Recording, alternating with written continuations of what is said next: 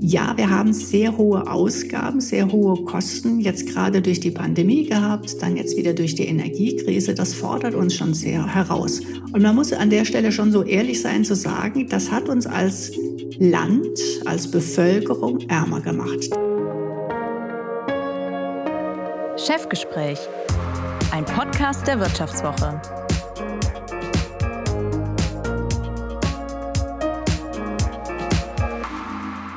Heutiger Gast im Chefgespräch ist Vorsitzende des Sachverständigenrates zur Begutachtung der gesamtwirtschaftlichen Entwicklung, kurz der Wirtschaftsweisen.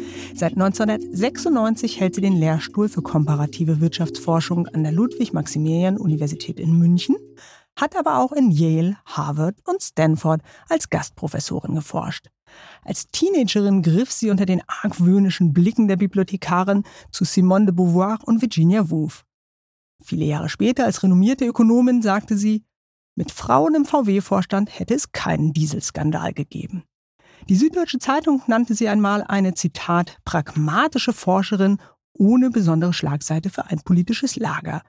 Und so soll es in den nächsten etwa 45 Minuten darum gehen, wie neutral wirtschaftlicher Rat eigentlich sein kann und wie viel Geduld man für die Beratung von Politikern mitbringen muss. Wir wollen diskutieren, wie wir es schaffen, dass mehr Frauen arbeiten und mehr Frauen an die Spitze von Unternehmen kommen. Und wir wollen darüber sprechen, ob sie als Boomerin eigentlich ein schlechtes Gewissen gegenüber der jungen Generation hat. Und damit herzlich willkommen, Monika Schnitzer. Guten Tag. Frau Schnitzer, haben Sie für den nächsten Montag schon Reisepläne gemacht? Vielleicht jetzt wieder aufgegeben? Und wenn Sie die Reisepläne haben, wie groß ist Ihre Sorge, irgendwo zu stranden, weil Verdi und EVG das Land lahmlegen werden? Ja, zum Glück habe ich ausgerechnet für Montag wirklich keine Pläne. Ich war die ganze Woche diese Woche unterwegs in Wiesbaden, in Frankfurt, in Berlin, bin heil nach München zurückgekommen und da werde ich auch Anfang nächster Woche noch sein. Dann können Sie beruhigt sein. Aber trotzdem nochmal die Frage, haben Sie womöglich andere Sorgen, dass dieser Tarifkonflikt im öffentlichen Dienst auch sich jetzt abzeichnet, eben bei der Deutschen Bahn, der so erbittert geführt wird, wie lange kein Tarifkonflikt mehr, dass der uns noch länger beschäftigen wird? Es war eigentlich zu erwarten, dass es schon auch zu Konflikten kommen wird bei den neuen Tarifverhandlungen. Denn man muss sich mal die Situation vor Augen führen. Wir haben jetzt äh, wirklich hohe Inflation im letzten Jahr schon gehabt. Wir haben es aktuell immer noch. Und wir erwarten auch für das laufende Jahr noch weiterhin hohe Inflation. Erst nächstes Jahr erwarten wir eigentlich, so haben wir es gestern in unserem Konjunkturupdate vorgestellt, mhm. einen Rückgang der Inflation auf drei Prozent. Gleichzeitig sind in dieser Zeit die Löhne zwar gestiegen, aber eben lange nicht so stark gestiegen. Das heißt, die Menschen haben wirklich einen realen Kaufkraftverlust in Kauf nehmen müssen. Die Reallöhne sind effektiv gesunken. Im letzten Jahr etwas über drei Prozent. Und wir sind jetzt gerade in einer Situation, wo wir dann vielleicht irgendwann gerade wieder mal bei Reallöhnen landen oder sogar drunter, wie wir sie vor der Pandemie hatten. Insofern kann man schon verstehen, dass die Menschen nach höheren Löhnen fragen. Deswegen hat ja auch die Politik einiges getan, um das abzufedern. Mhm. Letztlich muss man ja die Energiepreisbremsen genauso verstehen als ein Angebot der Politik, zu helfen bei Preissteigerungen, damit sich das nicht alles in den Lohnverhandlungen niederschlägt, mhm. Denn man hat natürlich auch Sorge, steigen die Löhne zu stark, dann heizt das die Inflation weiter an. Mhm. Aber zumindest Verdi scheint ja die, ähm, ich sage jetzt mal, den äh, Schulterschluss oder die Unterstützungsmaßnahmen von der Politik nicht so ähm, ja, wahrgenommen zu ähm, haben. Denn Sie haben eben gesagt, Sie erwarten Inflation ähm, von sechs Prozent, haben Sie gestern äh, vorgestellt. Die Forderung von Verdi jetzt für äh, den öffentlichen Dienst ist allerdings ein Lohnplus von 10,5 Prozent. Das würde die Kommunen etwa pro Jahr 15,4 Milliarden Euro mehr kosten, den Bund für die Angestellten im öffentlichen Dienst 1,4 Milliarden mehr und die Arbeitgeberseite fürchtet ja gerade die Kommunen, dass sie das finanziell schlichtweg nicht stemmen können. Wer hat denn recht? Ja, das muss man einfach nochmal sich vor Augen führen. Im letzten Jahr, habe ich ja eben gerade schon versucht auszuführen, sind die Reallöhne gesunken. In diesem Jahr Inflation tatsächlich, wir erwarten 6,6 Prozent. Also selbst wenn man ähm, dieses Jahr dann 10 Prozent äh, durchsetzen würde, was ich nicht erwarte, offen gestanden, äh, wäre man immer noch gerade mal da, wo man ähm, ist, ohne Reallohnverlust. Oh, nochmal, ich erwarte nicht, dass man tatsächlich da landen wird, aber einfach nur vorzuhalten, dass die öffentlichen Kommunen dadurch sehr belastet sind, äh, passt natürlich auch nicht, denn mhm. durch die Inflation sind natürlich auch die Einnahmen gestiegen. Die Güterpreise steigen, dann steigen auch die Mehrwertsteuereinnahmen, mit höheren Löhnen steigen auch die Einkommenssteuereinnahmen. Also an der Stelle muss man schon das Gesamtbild sehen. Aber nochmal, am Ende muss man harte Forderungen stellen, damit überhaupt was rauskommt. Da habe ich viel Verständnis. Ähm, allerdings, ähm, ich versuche noch einmal, Sie ein bisschen herauszukitzeln, äh, ähm, das Geld für die Angestellten oder das, den Blick etwas zu weitern, ähm, das Geld für die Anstell Angestellten im öffentlichen Dienst ist ja nur ein Posten. Ähm, womöglich muss der Staat bald auch noch Geld in die Hand nehmen für eine Bankenrettung, wer weiß, mit ziemlicher Sicherheit für Unterstützung ähm, im Zuge der Klimaschutzmaßnahmen. Äh, und die öffentliche Hand hat ja schon sehr viel Geld ausgegeben in den vergangenen Jahren für Corona-Hilfen, für die Unterstützung in der Gaskrise. Geld, was womöglich für wichtige Investitionen fehlt. Sind Sie eigentlich froh, dass Sie keine 20 mehr sind und den ganzen Schlamassel irgendwann mal ausbaden müssen? Also äh, ich muss jetzt nicht noch mal 20 sein. Ähm, ich bin an manchen Stellen froh, dass ich das nicht mehr bin, aber eigentlich äh, auch wiederum traurig, denn äh, es ist schon eine sehr spannende Zeit, die wir da gerade erleben.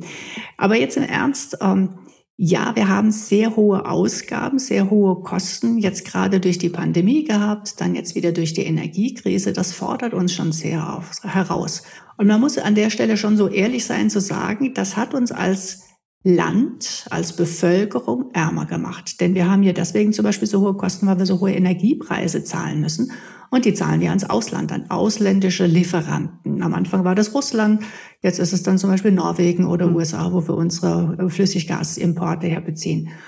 Und dann muss man sich schon fragen, wer diese Rechnung zahlt. Und äh, ich habe mich nun schon seit vielen Monaten und Wochen dafür eingesetzt, dass das nicht nur unsere Kinder sind, mhm. dass wir diese Lasten schon auch gerecht verteilen müssen. Und das heißt natürlich auch, die aktuelle Generation muss davon etwas tragen. Wir können uns jetzt darüber unterhalten, wie man das genau gestalten kann.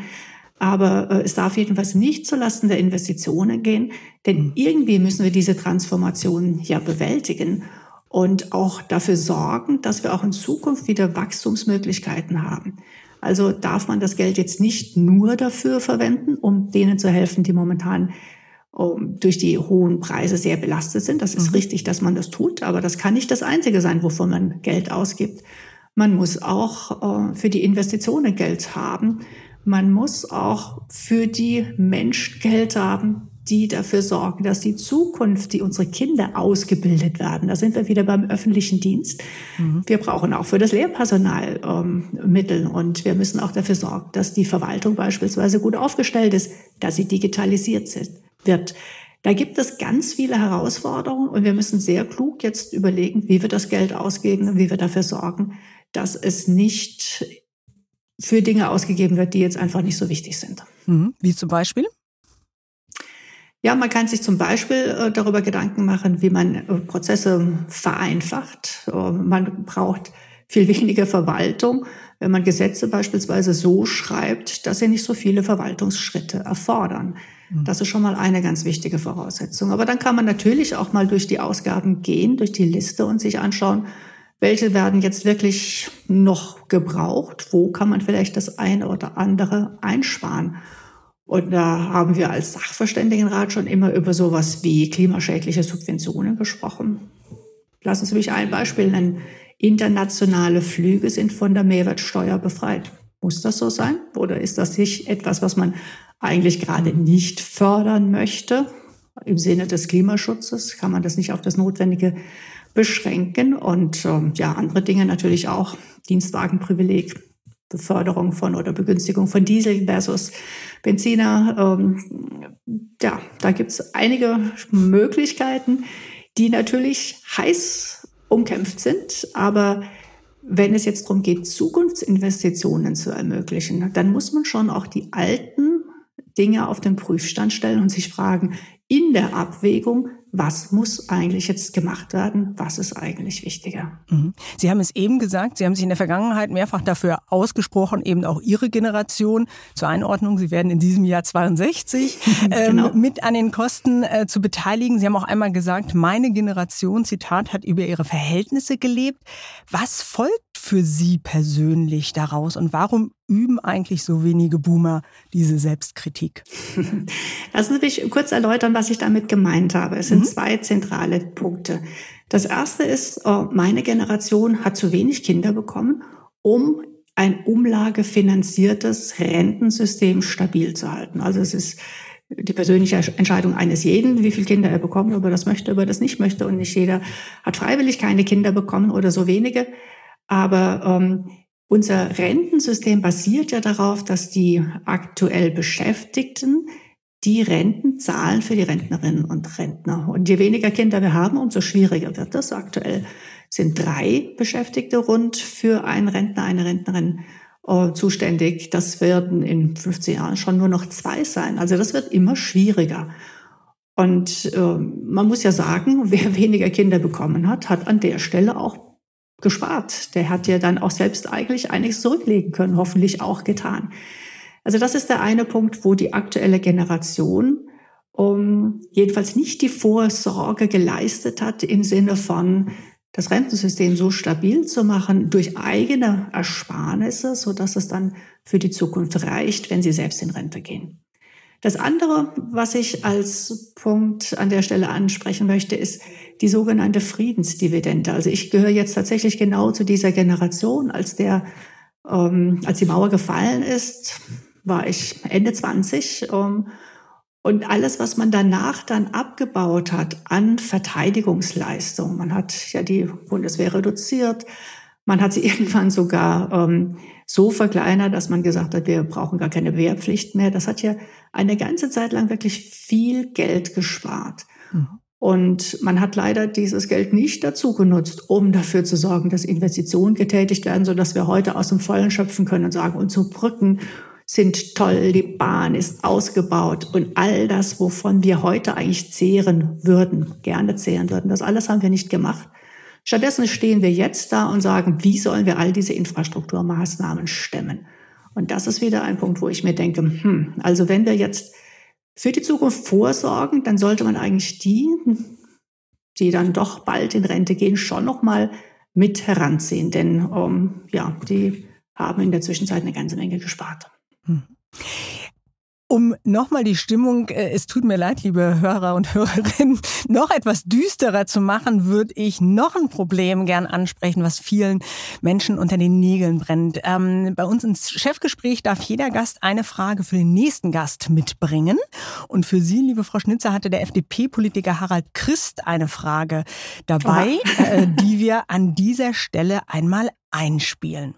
Ja, liebe Frau Schnitzer als Wirtschaftsweise, mich würde interessieren, was Sie heute der Bundesregierung empfehlen, dass wir den, das Problem der Immobilienwirtschaft, der immer mehr steigenden Mieten, die ja sehr stark auch äh, viele Familien äh, belasten, die sich äh, Wohnen nicht mehr leisten können, wie wir aus dieser, ja, wie soll ich mal sagen, immer stärker werdenden Problematik rauskommen. Weil ich glaube, es gibt viele Ideen und viele Lösungen, aber äh, ich sehe zurzeit äh, leider äh, keine konsequente Bewegung in diese Richtung. Hier würde mich mal Ihre Meinung sehr interessieren. Ich glaube, das ganz Zentrale an der Stelle ist, das Angebot zu erhöhen.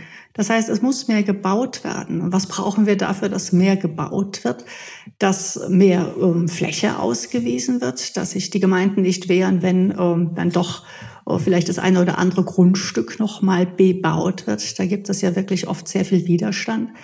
Dass man auch dichter baut, dass man höher baut, dass man also überhaupt die Baustandards etwas verändert, ähm, dass man schaut, dass man auch kostengünstiger baut. Das heißt nicht, dass man jetzt sparen sollte an Dingen wie Wärmedämmung. Das sind ja alles sehr wichtige Maßnahmen, weil die ja letztlich dann auch die Betriebskosten später deutlich reduzieren. Aber man kann schon ähm, ja äh, beim einen oder anderen Standard sich etwas äh, Gedanken machen, ob das nicht auch etwas preiswerter möglich ist. Also an der Stelle wirklich Angebot erhöhen, um, Regularien reduzieren, die das schwer machen. Denken Sie an das Beispiel, dass viele Gemeinden die Auflage haben, beim Bauen muss jeweils ein Stellplatz für ein Auto äh, zur Verfügung gestellt werden. Das reduziert zum Beispiel die Möglichkeit, in einer Stadt äh, Häuser aufzustocken. Oh, weil einfach nicht mehr Stellplätze da sind. Würde mhm. man sowas abschaffen oder reduzieren, hätte man schon gleich sehr viel mehr Möglichkeiten. Dann eben auch die, um, ja, die Regularien, die verhindern, dass man aufstockt. Die sagen, ich denke jetzt mal in München, Traufhöhe, Marienkirche, das ist äh, das Maß aller Dinge. Ist vielleicht auch nicht mehr genau so zeitgemäß. Also äh, das aktuelle Baurecht unterstützt immer die, die schon schöne Häuser haben, aber hilft nicht denen, die sie noch brauchen. Und ich glaube, da gibt's wirklich viel zu tun. Nach einer kurzen Unterbrechung geht es gleich weiter. Bleiben Sie dran. ChatGPT und andere Technologien verändern unsere Arbeitswelt rasant. Bei der Veranstaltung Work in Progress diskutieren wir in der Handelsblatt Media Group die Zukunft des Arbeitsmarktes, HR-Trends, KI, mentale Gesundheit und neue Leadership-Perspektiven. Sei am 13. und 14. Juni in Düsseldorf oder virtuell dabei und melde dich jetzt an unter work-progress.de. Mhm. Lassen Sie uns, Frau Schnitzer, jetzt ein bisschen mehr über Ihre Karriere sprechen. Ich habe es eingangs gesagt, Sie sind Vorsitzende der Wirtschaftsweisen, halten eine Professur an der LMU in München. Sie haben aber so Mitte, Ende der 90er Jahre auch durchaus einige Rufe an Universitäten abgelehnt, durchaus auch an renommierte Hochschulen, die London Business School oder die Uni Bonn. Warum das und wie haben Sie das für sich abgewogen? Kann ich mir diese Absage jetzt leisten? ja, tatsächlich ähm, ist das ja in der Phase überhaupt nicht selbstverständlich gewesen, will ich nur mal sagen, dass man äh, einen Ruf bekommt, der dann auch noch familienkompatibel ist. Äh, mein Mann ist ja selbst auch ähm, Professor, wir haben beide einen Lehrstuhl hier in München. Und das war überhaupt nicht offensichtlich, als wir das, äh, dieses Angebot damals aus München hatten, dass es überhaupt jemals wieder ein solches Angebot geben würde, weil damals überhaupt noch nicht äh, daran gedacht wurde, dass man bei Paaren auch darauf achtet, dass die ja vielleicht beide eine, eine Anstellung haben möchten. Nur um die Anekdote zu erzählen, ähm, bei meinen ersten Bewerbungen bin ich gefragt worden, warum ich denn überhaupt mich für einen Lehrstuhl bewerbe, wenn doch mein Mann eigentlich auch schon vorhat, Professor zu werden. Das hätte doch früher auch gereicht, dass man die Frau vom Professor ist. Man musste doch nicht selbst Frau Professor sein. Also insofern war das überhaupt keine offensichtliche Sache, ähm, dass es weitere Rufe geben würde, aber tatsächlich gab es, wie Sie sagten, einige. Ähm, und zwar schon auch welche, die, die sich immer an uns beide gerichtet haben. Aber gerade wenn es um Rufe aus dem Ausland ging, habe ich am Ende oder haben wir am Ende uns äh, jeweils dagegen entschieden, einfach aus dem einfachen, aus der Überlegung heraus, dass wir schon etwas in Deutschland aufbauen wollten. Wir haben damals im Vergleich zu USA immer gesehen, das deutsche Wissenschaftssystem ist noch nicht so gut aufgestellt. Wir haben nicht die gleichen Standards, nicht die gleiche Ausbildung. Und wir wollten daran unbedingt etwas äh, verändern und etwas verbessern. Und das war jetzt nicht unser Ziel, in England das Ausbildungssystem zu verbessern beispielsweise. Mhm. Das war schon sehr gut. Und äh, uns beide hat auch sehr gereizt, äh, in der Politikberatung aktiv zu werden. Mhm. Und wieder lag es für uns nahe, das eher in Deutschland zu machen, weil es unser unser Heimatland ist. Und äh, es war uns also an der Stelle kein so großes Anliegen, das in anderen Ländern zu machen. Das sind schon wirklich wichtige Motive gewesen, am Ende sich mhm. dann doch dafür zu entscheiden, in Deutschland zu bleiben. Mhm. Also schon so ein patriotisches Pflichtgefühl, wenn das nicht zu pathetisch in Ihren Ohren klingt. Ja, man kann das durchaus so sagen, aber einfach auch eine Verbundenheit und der, mhm. letztlich auch ähm, die Überlegung, um, jetzt äh, sage ich es mal sehr ökonomisch und dann sage ich es auf Deutsch, äh, der Grenznutzen erschien uns hier höher. Ne? Also wenn man in einem Land aktiv ist, wo schon vieles gut funktioniert, warum sollte man das dann da unbedingt noch weiter treiben wollen, während hier schon wirklich viel zu aufzuholen war im akademischen und in der Wirtschaftsberatung auch. Ja. Zur Politikberatung werden wir auf alle Fälle auch gleich noch mal ein bisschen ähm, näher kommen. Sie waren dann, das habe ich auch eingangs gesagt, dann aber für Gastprofessuren immer mal wieder in den USA, in Harvard, Cambridge, Yale, Berkeley, Stanford, also auch wirklich die besten, äh, renommiertesten Adressen. Sie haben eben Ihre Verbundenheit zu Deutschland beschrieben. Deswegen Blick auf die USA, was haben Sie dort geschätzt, was Sie jetzt vielleicht in Ihrer Heimat auch vermissen, wo Sie vielleicht gesagt haben, ah, davon sollten die Deutschen eher ein bisschen mehr haben? Und was haben Sie andererseits vielleicht auch in den USA vermisst an typisch deutschen Dingen? Ja, es war wirklich eine extrem spannende Erfahrung, immer wieder in den Vereinigten Staaten zu sein, auch weil sich das Land in diesen Jahren so sehr verändert hat.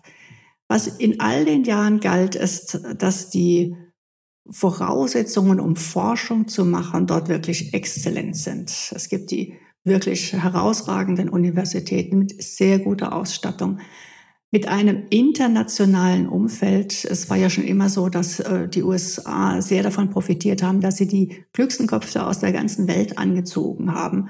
Und das ist einfach ein großes Vergnügen, in so einem Kontext tagtäglich über seine Forschung zu diskutieren. Das ist schon wirklich extrem inspirierend und stimulierend gewesen und deswegen habe ich das auch immer wieder sehr geschätzt. Gleichzeitig, ich habe es eben schon angedeutet, hat sich das Land über die Jahre auch sehr verändert. Ich war das erste Mal ähm, für ein Praktikum in, in, ähm, in uh, Nordamerika und war in der Zeit, also in den 80er Jahren, war in der Zeit auch in New York und es gab Gegenden, da wäre man überhaupt nicht zu Fuß unterwegs gewesen. Mhm. Das ist die Zeit ähm, Drogen, Drogenkriminalität. Es war ein, ein wirklich schwieriges Pflaster. Dann war ich in den 90er Jahren wieder da und dieselben Straßen, die ich damals vermieden hätte, die konnte ich jetzt nachts alleine begehen und mhm. musste mich nicht unsicher fühlen. Ich weiß nicht, ob ich die gleichen Straßen heute wiederum zur Nachtzeit äh, alleine aufsuchen würde. Also es gab in der Zwischenzeit quasi diese, diese große Entwicklung. Ähm, das Land wurde ja ich will nicht sagen aufgeräumt, wobei auch das stimmt. Man, also diese, diese große Kampagne, die U-Bahnen, die sollen nicht mit Graffiti besprüht mhm. sein. Man mhm. versucht wirklich, um, um all diesen Problemen nachzugehen und dafür zu sorgen, dass die Menschen sich da auch wohlfühlen und auch die Kriminalität zurückgedrängt wird. Das war ein, ein großartiges um, eine großartige Erfahrung zu sehen, wie ein Land sich so verändern kann. Jetzt muss man sagen, in den Jahren und Jahrzehnten danach äh, hat sich leider wieder ganz anders entwickelt. Was schon früher aufgefallen ist, ist die große, ist, ist der große Unterschied zwischen arm und reich. Mhm. Und da hat man gehofft, naja, das ändert sich dann vielleicht irgendwann, dass Schwarze nicht so integriert waren. Vielleicht ändert sich das irgendwann. Und jetzt muss ich leider sagen, nach 30 Jahren das ist leider nicht so. Hm. Der, die Kluft zwischen Arm und Reich ist nach wie vor enorm groß und vergrößert sich eigentlich eher. Und das macht sich an so Beobachtungen fest. Schon in den 90er Jahren ist aufgefallen, wie viel unglaublich übergewichtige Menschen es gibt. Und zwar nicht hier der nette bayerische Bierbauch oder so. Das ist überhaupt kein Vergleich, was man da sieht. Und am Ende ist das ein Armutsphänomen. Mhm. Menschen, die sich keine gute Mahlzeit leisten können, die äh, eine Pizza, Tiefkühlputzer kaufen, die einfach nicht gesund ist. Ich habe erlebt, weil meine Kinder ja auch in die Schule jeweils gegangen sind, wie andere Kinder da versorgt wurden und halt mit, mit einer Tüte Chips abgespeist wurden und das war dann mhm. deren Mittagssnack. Also wirklich etwas, was zutiefst verstörend war aus meiner Sicht zu sehen, wie arme Menschen einfach gar nicht zurechtkommen. Und das hat sich jetzt ja in den letzten Jahren noch mal weiter verschärft. Jetzt kommt ähm, das nächste Problem dazu, die, die sogenannte Opioid-Krise, mhm. also mhm. dass viele Menschen durch ähm, den Missbrauch, muss man sagen, von Schmerzmitteln ähm, ja, abhängig gemacht worden sind. Und das treibt die Menschen da am Ende tatsächlich auch wieder in die Drogensucht und irgendwann dann möglicherweise auch in die Kriminalität. Also wieder eine Entwicklung, eine gesellschaftliche Entwicklung, die ich für höchst problematisch halte. Hm. Und da haben wir noch nicht über die Entwicklung gesprochen, Fake News und die politische Spaltung mhm. des Landes, die nochmal in einem Maße besorgniserregend ist, die man sich gar nicht so recht vorstellen kann, wenn man das von hier aus nur sieht. Hm. Also da sind Sie ganz froh, in Deutschland ihre Wurzeln und ihren Mittelpunkt zu haben. Oder ich denke, das ja. äh, ist wirklich ein großer mhm. Unterschied, mhm. äh, absolut. Aber ich, ich sehe es mit großer äh, Sorge und mit großem Bedauern, weil ich eben mhm. die vielen Aufenthalte in den USA das Land auch sehr ähm, zu schätzen und, mhm. und, und lieben gelernt habe. Wir haben wirklich großartige Momente erlebt mit unglaublich netten und kompetenten Kolleginnen und Kollegen. Wir sind durch das Land gereist, haben die Nationalparks entdeckt. Das ist gerade mit der Familie ein, ein großes Abenteuer gewesen. Ja, und es ist extrem betrüblich zu sehen, wie sich das Land entwickelt. Mhm. Kommen wir zurück nach Deutschland. Ähm, Im Oktober vergangenen Jahres wurden Sie als erste Frau zur Vorsitzenden der Wirtschaftsweisen gewählt. Die erste Frau an der Spitze in 60 Jahren und, auch das gehört dazu, in den ersten 40 Jahren nach Gründung dieses Gremiums war noch nicht einmal eine Frau darin vertreten. Was bedeutet es Ihnen, die erste Frau an der Spitze des Sachverständigenrats zu sein? Ich habe das einer Kollegin erzählt, dass ich äh, jetzt als erste Frau äh, in diesem Sachverständigenrat bin. Und dann schrieb sie zurück, einerseits gratuliere ich dir, toll, andererseits, meine Güte, wieder mal so etwas, wieder mal erst nach 60 Jahren eine Frau an der Spitze. Wie kann das denn immer noch sein? Und das ist genau so der Zwiespalt, den ich erlebe. Ja, ich habe in ganz vielen Situationen das erlebt. Ich war die erste Frau. In, braucht das jetzt nicht aufzuzählen, wo überall. Und am Ende ähm, muss man sagen, viel schöner wäre es gewesen, ich wäre nicht die Erste gewesen, sondern es wären immer schon Frauen gewesen. Denn man muss sich auch klar machen, in vielen Situationen ist man dann die Erste, möglicherweise dann auch für lange Zeit die einzige Frau.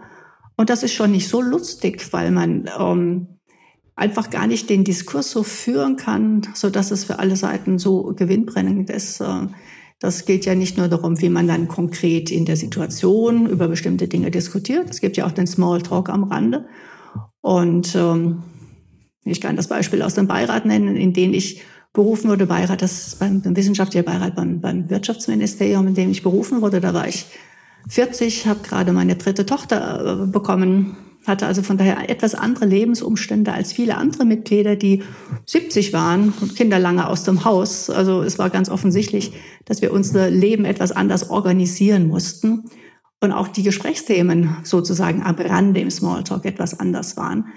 Und das äh, macht es natürlich Frauen sehr schwer, wenn man in Gruppen ist, wo die ganze Erfahrungswelt, die ganze Lebenswelt so unterschiedlich ist. Das kann dann sehr beleben. Das ist ja gerade auch der Witz, warum man Diversität braucht, weil man ganz neue Aspekte reinbringt. Mhm. Aber ähm, es macht es auch nicht immer einfach. Mir hilft dann vielleicht, dass ich mich für Fußball interessiere. Und das ist ein Thema, mit dem kann ich mich dann auch mit diesen Herrenrunden sehr gut unterhalten. Da haben Sie mir einiges voraus. Äh, das sind nämlich tatsächlich immer die Momente, wo ich mir denke, ah, vielleicht sollte ich doch mal die Sportschau einschalten, wenn, die, die wenn der Fußball äh, zum Thema wird. Aber trotzdem, auch wenn Sie sich immerhin schon mit Fußball auskennen, im Gegensatz zu mir, gab es mal Momente, wo Sie gedacht haben, ich schmeiß das alles hin, es ist einfach nur anstrengend? Nein, natürlich nicht. Ähm, es ist anstrengend, ja. Man braucht eine hohe Frustrationstoleranz. Das gilt sowieso, aber das gilt natürlich überhaupt, wenn man es ähm, weit bringen will und etwas erreichen will, weil man natürlich und nicht nur als Frau, sondern überhaupt viele mhm. Widerstände äh, erlebt und man muss sich dagegen durchsetzen. Aber ich hatte natürlich auch den Wunsch, etwas voranzutreiben und ja, da muss man sich sagen, durchhalten und schauen, dass man am Ende etwas erreicht. Sie haben eben die unterschiedliche Lebenssituation angesprochen, die man vielleicht als äh, junge Mutter im Gegensatz zu einem äh, 70 Jahre alten Herrn ja zweifelsohne hat. Und sicherlich, äh, das haben Sie auch ähm, in der Vergangenheit immer wieder betont, um die Erwerbsquote insgesamt unter Frauen zu erhöhen, wären bessere Betreuungs-, mehr Betreuungsmöglichkeiten ein Punkt. Es braucht aber auch, würde ich ergänzen, eine andere Einstellung zur Betreuung. Anders als in Frankreich beispielsweise gilt in Deutschland nach wie vor, wer sein Kind erst am späten Abend aus der Kita holt, äh, als Rabenmutter. Und Sie haben selbst drei Töchter großgezogen, haben, so haben Sie es mal erzählt, diesen Vorwurf ebenfalls gehört. Hat Sie das verletzt? Hm. Verletzt ist der falsche Ausdruck. In meiner Generation war es tatsächlich so ungewöhnlich, dass man Kinder haben und trotzdem Vollzeit berufstätig sein möchte, dass ich ohnehin immer die Exotin war. Und dann brauchte man darüber auch gar nicht lange zu diskutieren. Ich glaube, da haben es heute die jungen Frauen sehr viel schwerer, weil eigentlich heute, es heißt ja, es geht doch alles und trotzdem immer noch die Frage ist, wie kriegt man es eigentlich hin? Und man muss ganz ehrlich sein, die Betreuungsmöglichkeiten zurzeit erlauben es nicht rein, jetzt mit Betreuung im Kindertagesstätte, Kita oder Kindergarten oder Schule, einem Beruf vollständig nachzugehen. Dafür sind die Voraussetzungen einfach nach wie vor nicht gegeben.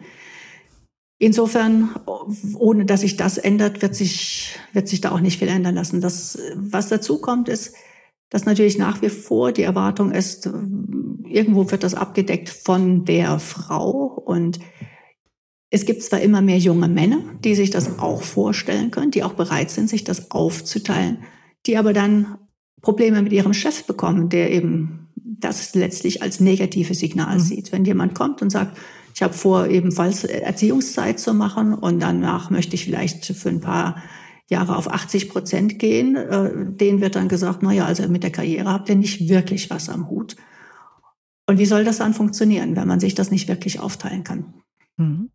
Ihre Mutter war eine klassische Hausfrau und Sie haben einmal gesagt, trotzdem oder gerade deshalb hat sie Sie in Ihrem Wunsch bestätigt, Beruf und Familie miteinander zu vereinbaren. Haben Sie den Traum Ihrer Mutter gelebt? Ich weiß nicht, ob das der Traum gewesen ist. Ich glaube, sie konnte sich recht wenig unter dem vorstellen, was ich so wirklich gemacht habe.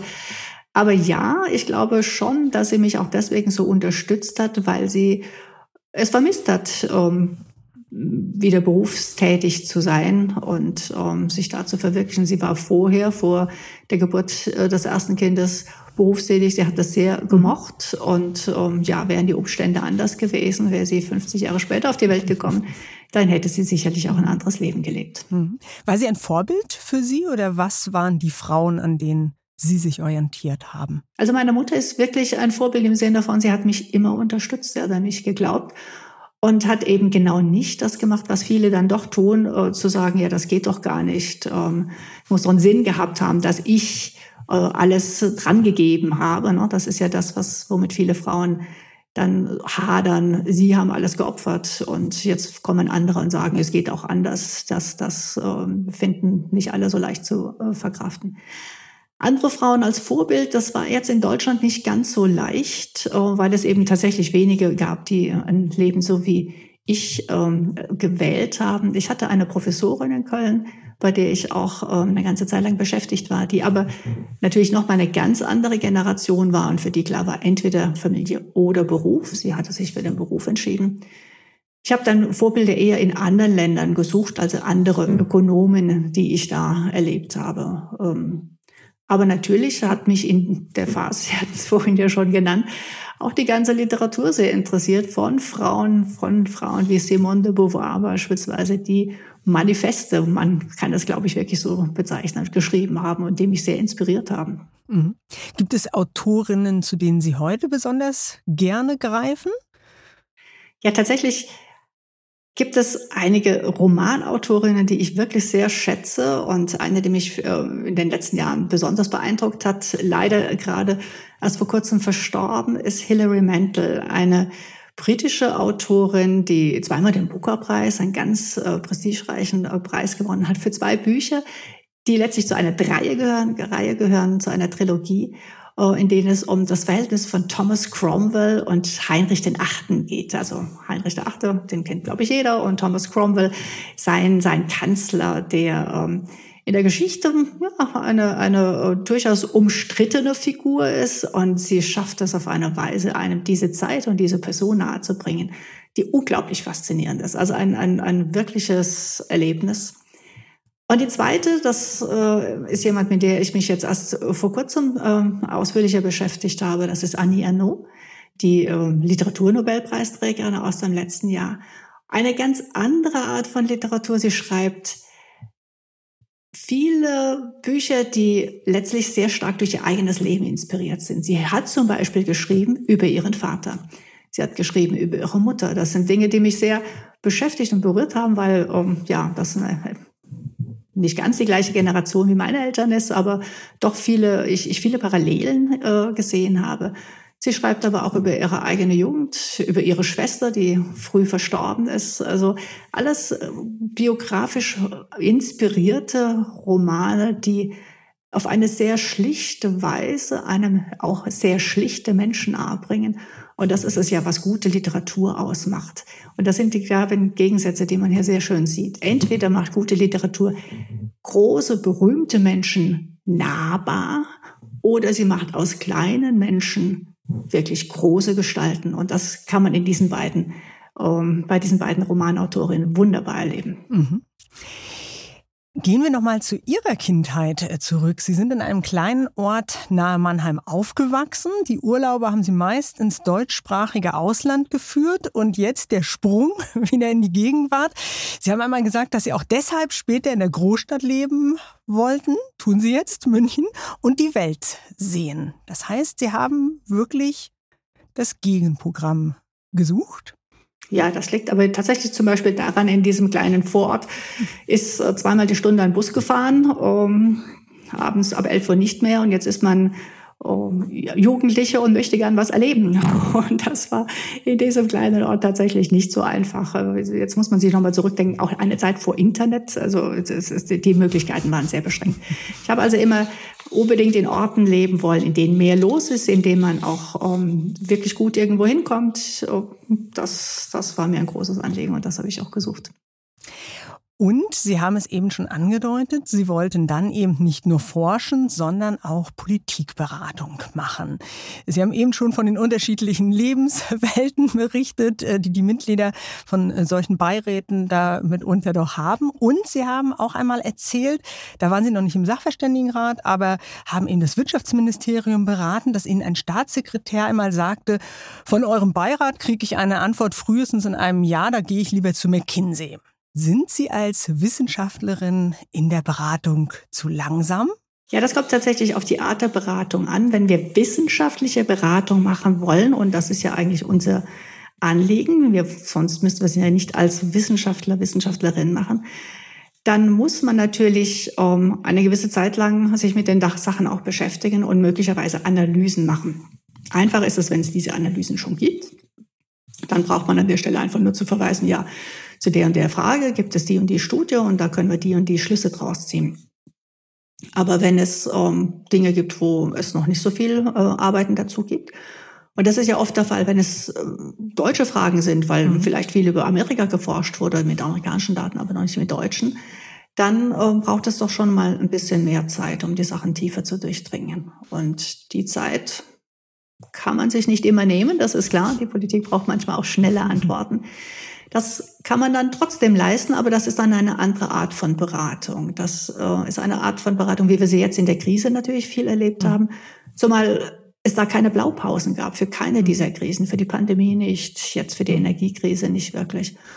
Und da hilft es natürlich dann, sich einfach zusammenzusetzen und auch gemeinsam nachzudenken und zu sagen, was sind denn die Möglichkeiten und dann auch im Diskurs mit anderen WissenschaftlerInnen und mit den Verantwortlichen darüber zu beraten, was denn tatsächlich die bestmöglichen Antworten sind. Und sich dann aber auch hinterher nicht zu scheuen, zu sagen, hm, da habe ich mich vielleicht vertan.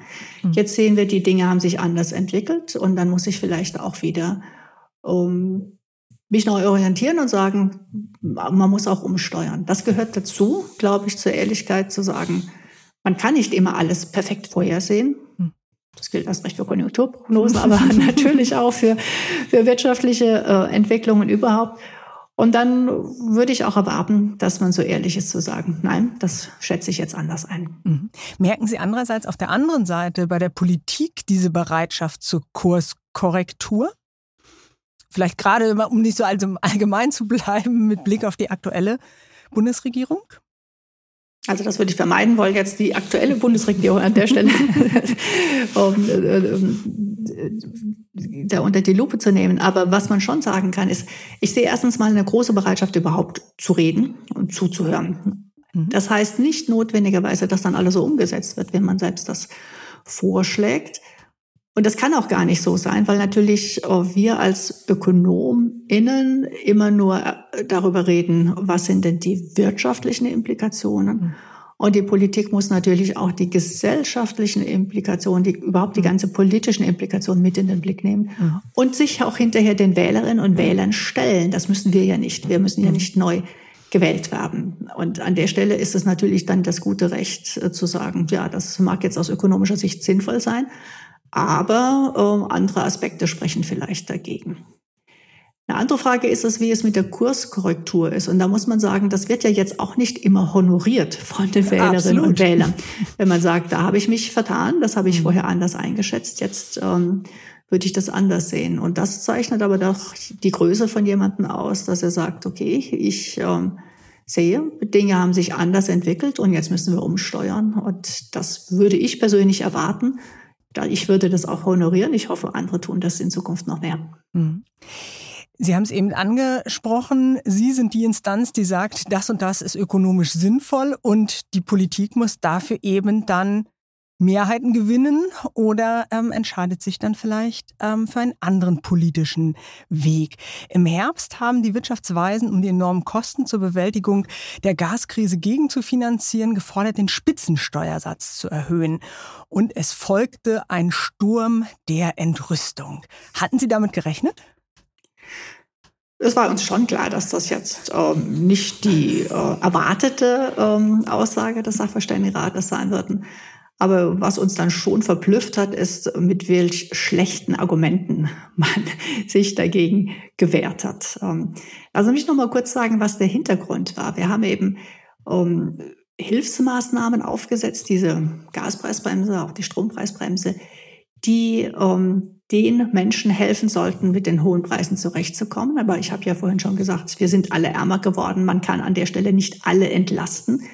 Reichere Leute brauchen diese Entlastung nicht, nur konnte man die Instrumente nicht anders stricken. Das ähm, liegt jetzt an vielen administrativen Hürden, um es so auszugestalten, dass man nur den Menschen hilft, die es wirklich brauchen. Deswegen hat man also eine Hilfe für alle auf den Weg gebracht und wir haben gesagt, das ist nicht zielgenau genug. Das ist sich, die, die Politik ist sich dessen natürlich bewusst, aber es ging eben nicht anders. Und wir haben gesagt, gleichzeitig ähm, wissen wir ja, wir müssen auch Kosten einsparen. Da wird jetzt ein 200 Milliarden Paket aufgesetzt, um das zu finanzieren. Und man kann einen Teil davon auch sparen, indem man sagt, wir holen einen Teil des Geldes auch wieder rein, nämlich die Menschen zu belasten, die eigentlich diese Hilfe gar nicht brauchen, von denen wieder was reinzuholen. Wir haben verschiedene Vorschläge gemacht.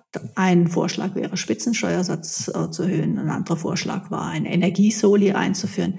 Alles für eine ganz befristete Zeit, nämlich genau zeitlich gekoppelt an die, um, an die Hilfsmaßnahmen. Dritter Vorschlag war, die, den Ausgleich der kalten Progression einfach um ein Jahr zu verschieben. Auch das wäre eine Möglichkeit gewesen. Ja, also der Vorteil wäre gewesen, man hätte Kosten gespart, müsste sich weniger verschulden das würde auch weniger dann die Inflation antreiben. Also alles aus unserer Sicht sehr ökonomische, letztlich auch sehr um, haushaltäre sparsame Gründe. Also die, das Interessante ist ja, dass viel Gegenwind gerade von denen kam, die normalerweise schon sehr darauf achten, dass der Staat nicht zu viel Geld ausgibt. Das äh, hat uns an der Stelle dann besonders befremdet, wenn aus dieser Richtung besonders viel Gegenwind kam. Was natürlich die Frage aufwirft, Sie haben es äh, gerade angedeutet, der Vorwurf äh, kam vor allen Dingen aus dem liberal-konservativen Lager. Sie würden damit das Signal aussenden, Leistung lohne sich nicht mehr. Und es wirft ja die Frage auf, ist die Frage der Besteuerung am Ende vielleicht weniger eine ökonomische als eine ideologische? Das ist an der Stelle tatsächlich zu befürchten, denn sobald man das äh, Wort Steuer mit dem Wort äh, Erhöhung in einen ähm, ja, engen Kontext bringt, also sprich in einem Satz, ähm, dann, dann ähm, gehen da offensichtlich die Alarmglocken hoch. Und das ist eben äh, nicht zielführend. Man muss einfach an der Stelle sagen, was ist die aktuelle Situation? Und ich habe ja vorhin davon gesprochen, dass die äh, Generation, die jetzt in dieser Krise steckt, natürlich vielleicht nicht alles leisten kann. Äh, Krisen sollte man über mehrere Jahre dann, also die Kosten der Krise über mehrere Jahre verteilen. Also in gewissem Umfang ist dann äh, Schuldenfinanzierung schon sinnvoll. Aber man kann nicht die gesamte Krise dann der nächsten Generation aufbürden, die ja noch viel kleiner sein wird und dementsprechend ähm, noch mehr Schwierigkeiten hatten wird, das alles abzudecken. Insofern wäre aus meiner Sicht sehr wohl sehr vertretbar zu sagen, jetzt müssen wir die auch stärker heranziehen, die das schultern können. Mhm. Aus all dem, was Sie jetzt sagen, ähm, leite ich ab als Beraterin für die Politik braucht man viel Geduld. Sind Sie ein geduldiger Mensch? Frau Schnitzer? Na, das äh, würde ich jetzt so nicht unbedingt sagen, aber äh, wie gesagt, ich habe eine hohe Frustrationstoleranz. Ich glaube, das ist genau das, was dann das Geheimnis ist. Ähm, ich halte es aus, wenn äh, es nicht alles gleich funktioniert und bin beharrlich und habe Hoffnung, dass am Ende sich die guten Argumente doch durchsetzen werden. Ja, ähm, wir sind eingestiegen mit Ihren Sorgen zu Ihren persönlichen Reiseplänen für den kommenden Montag, ähm, die Sie ja Gott sei Dank nicht haben. Sie haben Ihre, Ihre Reisen äh, wohlweislich gut geplant und äh, getaktet. Und ich würde ganz gern aussteigen aus diesem Podcast mit Ihren persönlichen Sorgen rund um das Geld. Wir erleben derzeit ein Bankenbeben gerade. Ähm, es herrscht sehr viel Unsicherheit. Machen Sie sich persönlich Sorgen? Sorgen um das Geld, um Ihr Geld, das bei der Bank liegt? Also ich habe nicht so viel Geld auf der Bank, als dass es nicht durch die Einlagensicherung dann abgedeckt wäre. Ähm, das äh, so viel vorweg. Insofern muss ich mir vielleicht nicht so viele Sorgen machen. Aber ähm, nein, tatsächlich ähm, haben wir uns das im, im Sachverständigenrat jetzt sehr gut angeschaut. Das war ja nun eine Krise, die uns äh, sehr kurzfristig eingeholt hat. Ähm, wir hatten, als wir unsere Beratungen zum Konjunkturupdate gemacht haben, lange überhaupt nicht gesehen, dass es irgendwas Spannendes zu berichten gibt, außer eben den Zahlen. Ja, so entwickelt sich Inflation, so entwickelt sich das Wachstum. Und dann auf einmal kam äh, in der letzten Woche ähm, die Nachricht, äh, Silicon Valley Bank äh, steht äh, in großen Schwierigkeiten oder ist in großen Schwierigkeiten. Und wir haben nachdem wir unsere Analyse abgeschlossen hatten, letzten Freitag, dann am Sonntag auch noch erlebt, äh, wie die Credit Suisse von der UBS übernommen wurde. Das waren schon sehr, sehr heiße Tage. Wir haben also viel diskutiert. Unser Team hat ganz viel recherchiert, damit wir uns auch ein klares Bild verschaffen konnten. Unsere Einschätzung äh, zu dem Zeitpunkt ist, ähm, die Krise ist eine ganz andere als die Finanzkrise, wie wir sie 2008 erlebt haben. Insbesondere deswegen, weil damals das große Problem war, dass die Banken auf notleidenden Krediten saßen. Die saßen auf, auf Krediten, die letztlich wertlos waren. Man hat Immobilienkredite vergeben an Menschen, die das nie würden zurückzahlen können, die also schlichtweg wertlos war. Und das war gut verpackt worden, sodass es nicht jedem gleich aufgefallen ist. Aber das hat dann wirklich viele Banken in Mitleidenschaft gezogen und dann hatten wir die systemische Krise. Was damals passiert ist, ist, dass dann die Kreditvergabe gestoppt ist. Also die Banken untereinander haben sich nicht mehr ausgeholfen und äh, die Kredite an die Realwirtschaft ähm, sind ausgeblieben. Und das hat er dann aus der Finanzkrise eine, eine Krise für die gesamte Realwirtschaft gemacht. Das ist heute ganz anders. Zum aktuellen Zeitpunkt. Wir sehen, der Interbankenmarkt funktioniert noch. Wir sehen, die Kreditvergabe funktioniert noch. Wir haben natürlich gewisse Einschränkungen, weil die Zinsen angestiegen äh, sind. Äh, die EZB hat die Zinsen angehoben, um die Inflation zu bekämpfen. Das dämpft natürlich momentan so ein bisschen die Investitionen, aber wir haben das noch nicht wegen der Krise. Insofern eine ganz andere Situation. Jetzt kann man sich fragen, hätte man das vermeiden können durch bessere Regulierung? Das haben wir auch viel diskutiert. Das Problem bei Regulierung ist, dass man immer auf die Lösung der Probleme der letzten Krise achtet. Wir haben jetzt eine sehr gute Regulierung, die vermeiden soll, dass man wieder schlechte Kredite vergibt oder das nicht transparent genug macht. Während jetzt das aktuelle Problem einfach ist, die Zinsen sind angestiegen, die Banken haben Anleihen, Staatsanleihen in ihren Büchern und die Staatsanleihen an sich sind zwar nicht gefährdet, aber sie sind aktuell weniger wert, weil eben die Verzinsung dieser Anleihen, wenn sie niedrig verzinst ausgegeben worden sind, viel niedriger ist als das, was man oh, sonst jetzt momentan an Zinsen bekommen könnte. Das ähm, reduziert den Wert in der Bankbilanz. Nicht alle Banken haben das ausgewiesen. Genau das war bei der Silicon Valley, Valley Bank äh, der Fall. Wenn dann ähm, Einlagen abgezogen werden, kann man es auf einmal nicht mehr bedienen, denn dann muss man diese Anleihen tatsächlich zum aktuellen Nennwert verkaufen. Dann sind die nicht mehr viel wert. Und dann haben wir ein Problem. Dieses Problem hat die Regulierung bisher nicht so richtig im Blick gehabt. Und das heißt, hat, sollten wir daran gehen? Ja, ganz sicher. Man hat, wenn man über Zinsrisiken nachgedacht hat, dann vor allen Dingen über das Risiko nachgedacht, dass die Zinsen so niedrig sind, man deswegen nicht viel verdient mit seinen, um, mit seinen Krediten, die man vergibt. Das, das war eher das, das Stresstest-Szenario.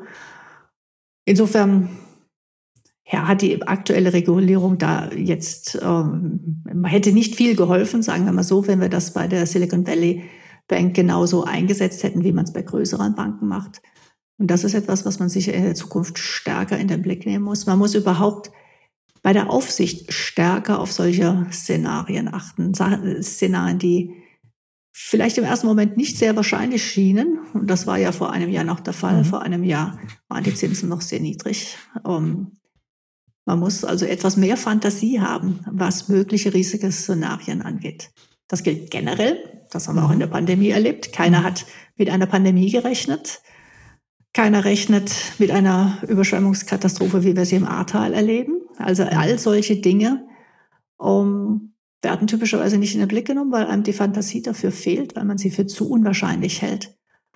Und das, glaube ich, sollte sich ändern. Also kein Grund zur Panik, aber etwas mehr Fantasie mit Blick auf die nächsten Herausforderungen, die auf uns zukommen. Herzlichen Dank, Frau Schnitzer, für das äh, spannende Gespräch. Aber ganz zum Schluss haben Sie nun die Gelegenheit, eine Frage zu stellen. Ich habe es schon im Podcast gesagt. Es ist bei uns Tradition, dass jeder Gast eine Frage für den nächsten Gast mitbringen darf. Und ähm, beim nächsten Mal ist Michael Krause zu Gast im Chefgespräch, Europachef des Musikstreaming-Anbieters Spotify. Was möchten Sie von ihm denn gerne wissen? Ja, mich würde natürlich brennend interessieren, wie ein Unternehmen wie Spotify, ein, ein Plattformunternehmen, jetzt mit dem neuen Digital Markets Act ähm, umgeht. Ist das eine Chance, weil man sich jetzt dann möglicherweise gegen die großen Plattformen besser positionieren kann? Oder ist das eine Einschränkung, weil man vielleicht selbst irgendwann auch unter diese Regulierung fällt? Also wie sieht Spotify das Chance oder hm, Belastung. Ganz herzlichen Dank auch für diese Frage, die ich sehr gerne mitnehme. Und vor allen Dingen Dank dafür, dass Sie Antwort gestanden haben, Rede und Antwort in diesem Chefgespräch. Sehr gerne. Wenn Ihnen das Chefgespräch gefällt, lassen Sie gern eine positive Bewertung da. Feedback können Sie auch gern senden an chefgespräch.vivo.de. Schreiben Sie mir, was Ihnen gefällt und gern auch, was Ihnen nicht ganz so gut gefällt, denn natürlich möchten wir immer besser werden. Und schauen Sie auch mal in die Show Notes. Für treue Hörer und Hörerinnen des Podcasts haben wir ein paar Angebote, damit Sie die Wirtschaftswoche digital wie auch gedruckt etwas günstiger lesen können. Zum Beispiel unsere aktuelle Titelgeschichte. Die steigenden Zinsen und der Fall der Credit Suisse haben das Bankensystem erschüttert. In der neuen Vivo lesen Sie, warum die Lage angespannt bleiben wird und was Anleger nun tun sollten.